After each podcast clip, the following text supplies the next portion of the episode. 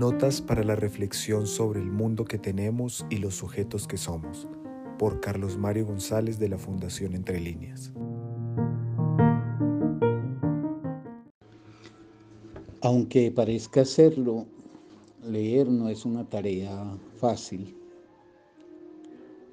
Pues leer, leer de verdad y leer buenos libros, claro está, es salir a toparse con planteamientos que lo interroguen a uno.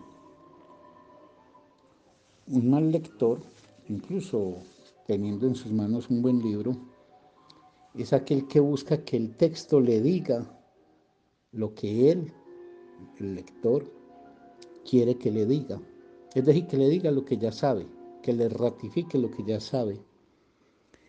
Ese mal lector no tiene ojos para indagar la verdad del asunto, sino que lee o desde su moral, o desde sus ideales, o desde sus juicios previos.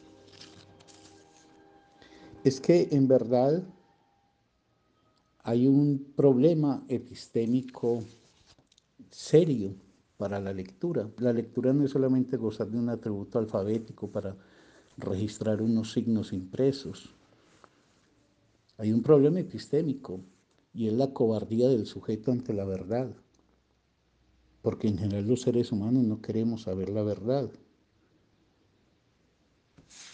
Entonces hay muchos lectores, y este tema, por ejemplo, el amor es muy dado para eso, que buscan eludir la verdad, no quieren saber la naturaleza de la cosa amor, la estructura de la cosa amor, sino que lo examinan o con la moral y por ende con el deber cómo debería ser el amor, o con el ideal, lo que quisiéramos que fuera el amor, o con los atributos, las características sociales, de género, etcétera, que tenga el amor. Entonces, la cosa, la estructura misma del amor, queda perdido. Porque si yo lo que examino es simplemente el deber, entonces hay gente que dice, no, el amor debe ser el acuerdo eh, maravilloso entre los amantes. Eso es pensar con el deber. Eso no es entender la lógica de ese sentimiento. O con el ideal. Lo que quisiéramos que fuera, que el amor fuera armonía, que el amor fuera, etc. O con los atributos, que lo que pasa es que entonces los obreros aman así y los eh, burgueses así.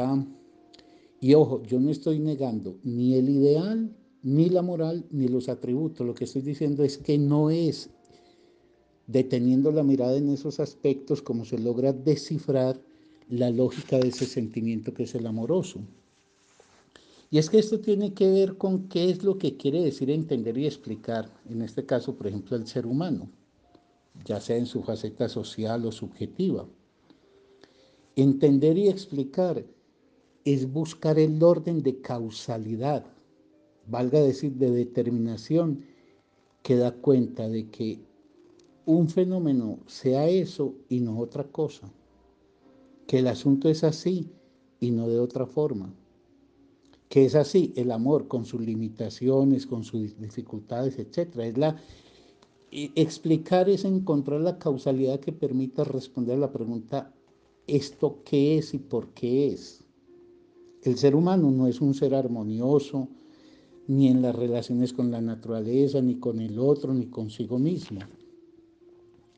Entonces, es necesario que nos planteemos es la indagación efectiva de la cosa, del sentimiento, no como quisiéramos que fuera, que fuera muy democrático, que quisiéramos que fuera, no, no, eso es como, como el que va a estudiar, eh, no sé, eh, el sistema óptico humano, pues no puede llegar a decir, ay, es que el ser humano debería tener tres ojos, tiene dos, y conocer un objeto en su especificidad es conocerlo también en sus limitaciones y entenderlo en sus dificultades.